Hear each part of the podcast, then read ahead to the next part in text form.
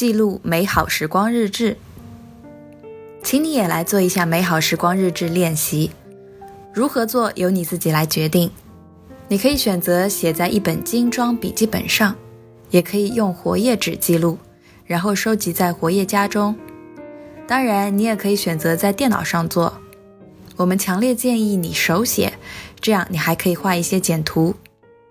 怎么做不重要，关键是要付诸行动，经常做一些记录。不管你喜欢什么形式，也不管你经常使用什么形式，这都没有问题。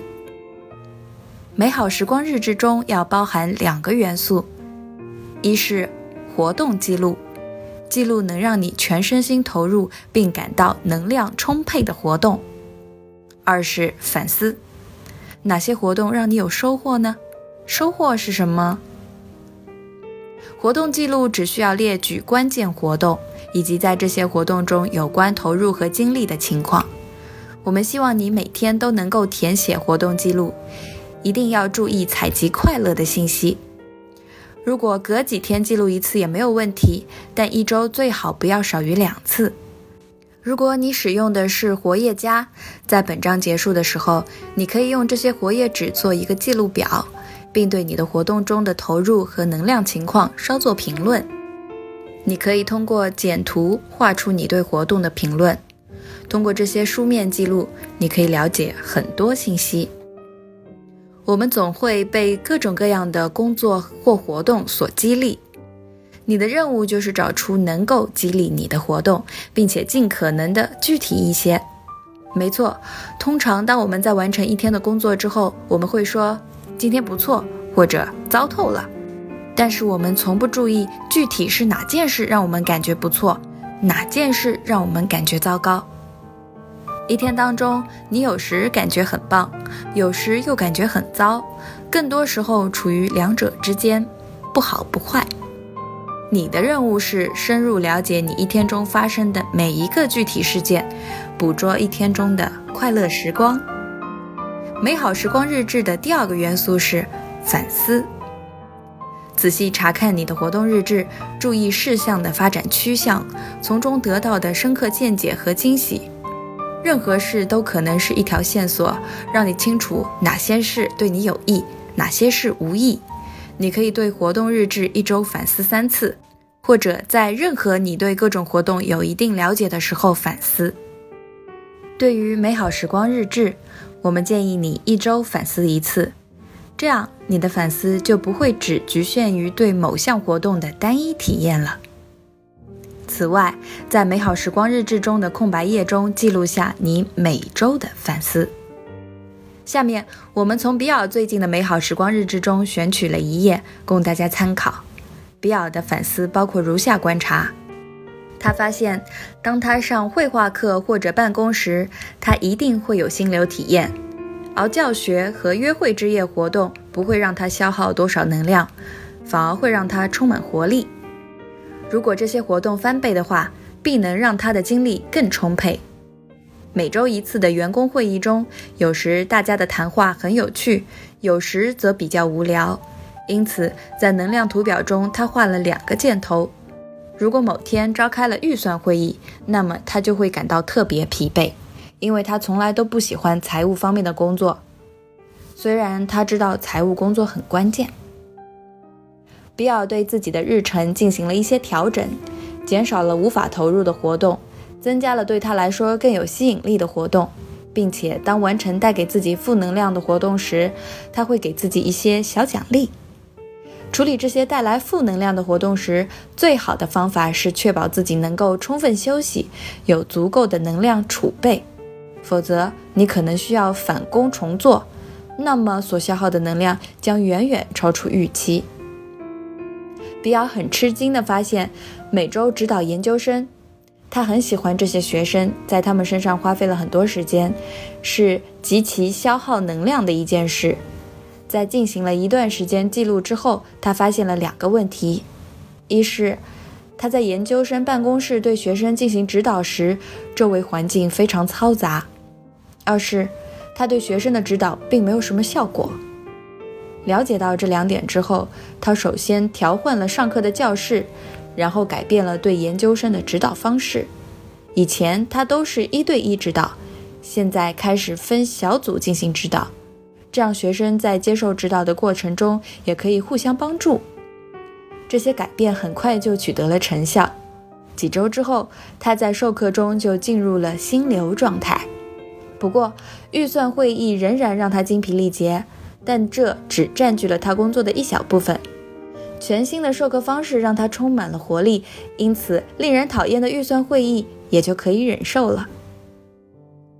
比尔利用美好时光日志，从根本上改善了他目前的人生设计。Michael 在寻找职业规划方法时也做了这个练习。他们两人目标不同，得到的结果也不同，但两人使用了同样的技巧。他们都特别关注能够让自己全身心投入并且充满活力的活动细节。两周之后，在美好时光日志中，你已经记录了很多事情，然后你会注意到一些有趣的事。现在，你可以拉近镜头，关注细节。通常，当你开始对日常生活投入更多关注时，你就会注意到日志中有些事情被记录得特别详细。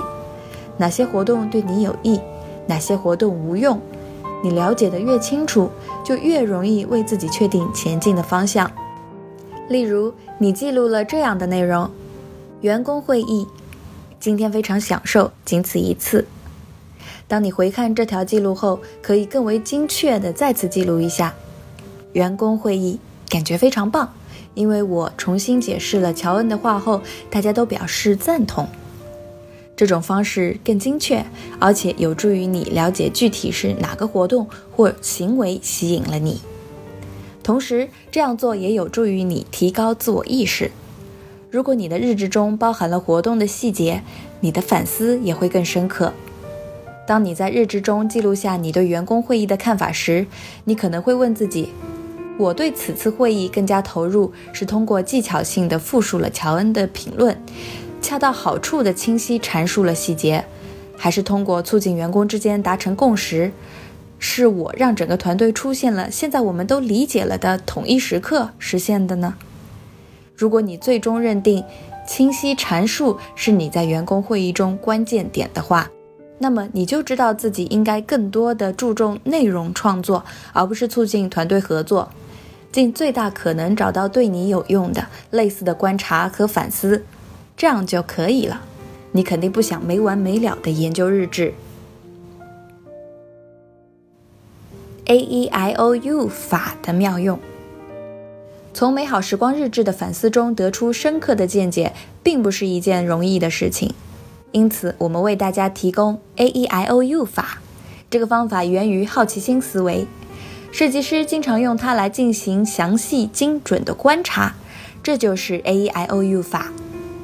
A E I O U 法共包括五套问题，在你对活动日志进行反思时，可以利用这五套问题。第一，活动，你到底在做什么？这是一个结构性的活动还是非结构性的活动？你是团队的领导者还是会议的参与者？第二，环境，我们所处的环境会对我们的精神状态产生重大影响。在足球场和在教堂里，你产生的感觉也不同。当你参加某项活动时，注意自己所处的环境，那是什么样的环境呢？它带给你什么感觉？第三，互动，你和人或者机器有怎样的互动？这种互动对你来说是陌生的还是熟悉的？是正式的还是非正式的？第四，物体，你在和物体或者设备进行互动吗？是苹果平板电脑、智能手机、曲棍球球棍，还是帆船？这些事物能带给你投入感吗？第五，用户活动中还有其他人吗？他们扮演了什么角色？他们为活动带来了正面影响还是负面影响？利用 A E I O U 法有助于你拉近镜头，放大细节，发现具体有哪些活动对你有益，哪些活动无益。下面我们来看两个例子。Lydia 是一个合同文员。她的工作是帮助专家记录程序。她得出了一个结论：她讨厌接触人，因为每次会议后他都感觉糟透了。如果一整天他都在写东西，那么他就会非常舒心。当他在做美好时光日志练习时，他想知道如何不再参加任何会议还可以谋生。于是他使用了 A E I O U 法。当他把活动放大、注重细节时，他发现自己实际上喜欢人少的活动。当他只和一两个人见面，努力写作，或者就某个新项目的想法、活动进行头脑风暴时，他都不会厌烦。但是，他讨厌制定计划、确认行程以及制定商业策略的会议。会议参与者如果超过六个人，也会让他难受。他无法记录太多不同的观点。他意识到自己工作时是一个极其专注的人。其他人或者用户可能会让他更专注，也可能让他崩溃，这取决于合作的形式。巴斯拉喜欢在大学里工作，他做什么并不重要，只要是在大学校园里做，他就感到非常幸福。因此，他在自己攻读研究生学位的大学里找了一份工作。五六年里，他做了很多工作，包括筹集资金、迎接新生等等，并且非常快乐。但渐渐的，这种幸福感开始减退。他发现自己对高等教育不感兴趣了，这让他很紧张。他做了美好时光日志练习后，意识到他仍然非常热爱大学，但是选错了工作。当他进入三十岁，单纯的环境因素已经不够了。角色定位变得更为重要了。他当时已经升职，从学生工作转到了法律事务上，并且经常和行政人员、律师一起参加各种会议，处理文案工作。在他弄清楚自己兴趣减退的原因之后，便找了一份办公室的工作。虽然比前一份工作稍微差一些，但他又可以进行很多建设性的互动交流了，而且这里的文案工作也相对较少。在对美好时光日志内的活动进行反思时，如果想从你的观察中获得更多信息，可以试试 A I O U 法。不管出现什么，你都可以记录下来，不要进行自我评判。这一点很重要，因为你的体验没有对错之分。需要注意的是，这类信息在设计人生时将会为你提供难以估量的好处。回顾你的高峰体验。你过去的经历也存在很多洞见，等待着你去挖掘，尤其是你的巅峰时刻，即高峰体验。你过去的高峰体验，即使是很早以前的体验，会让你受益匪浅。你可以花些时间回忆一下过去和工作相关的高峰体验，并记录在美好时光日志的活动日志中。对这些活动认真思考一下，看看会发现什么。那些记忆能够让你有所触动，必然有其原因。你可以把那些高峰体验列一个表，也可以通过记叙或者讲故事的方式记录下来。记录这些美好的时刻是一件令人享受的事。例如，你参加了团队组织的终极销售会议，并参与制定计划；或者你撰写的程序手册一直作为范本被发放给新的撰写员。关于你的高峰体验，最好以叙事的形式记录下来，这样更有助于你从这些故事中发现真正能让你投入其中、充满活力的活动，以及对今天的工作有益的见解。当你现在所处的环境，比如失业，不足以让你成功的制作一份美好时光日志时，过去的高峰体验就显得尤为重要了。如果你刚走上职场，还没有太多的经历，那么，过去的高峰体验也非常有用。在这种情况下，思考一下其他你曾经经历过的让你感到生活美好的活动，甚至是几十年前的事情也没有关系哦。一份记载过去的美好时光日志会让你获益良多。内容可以包括校园生活、暑期课程、志愿活动等等，任何曾让你全身心投入的事情都可以记录下来。在回顾自己过去的体验时，一定要谨防修正主义倾向，不要过度夸大美好时光，也不要对困难时期过于严苛。尽量客观、诚实的记录。这个新发现有助于你明白下一步要怎么走。你正从一个意识水平上升到另一个意识水平，并开始真正探索自己，不是你的父母、老板或者爱人，是自己对事物的见解和看法。你已经踏上前进的旅途，从你现在的位置走向自己的目的地。带着你的指南针和从美好时光日志中得来的见解，在寻路的过程中，你一定会表现得十分出色。Michael 找到了他的路，刘易斯和克拉克也找到了各自前进的路，你也可以找到自己的路。接下来就需要尽可能多的想出一些选项，这样就可以进行更多的实验，创造更多的原型。若要完成上述内容，我们需要制作一个思维导图。小练习：美好时光日志。第一，制作一份活动日志。你可以使用活页纸，也可以使用笔记本。注意，着重记录你何时感到投入或者充满活力，以及在那些时间段你都在做些什么。最好每天都记录一份，也可以隔几天记录一份。时间间隔要尽可能小。第二，连续记录三周。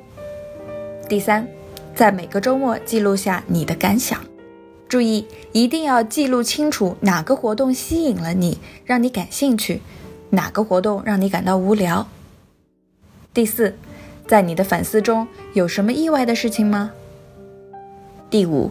尽量把活动记录的详细一些，包括哪个活动吸引了你，让你充满活力；哪些活动不能吸引你，记录下具体细节。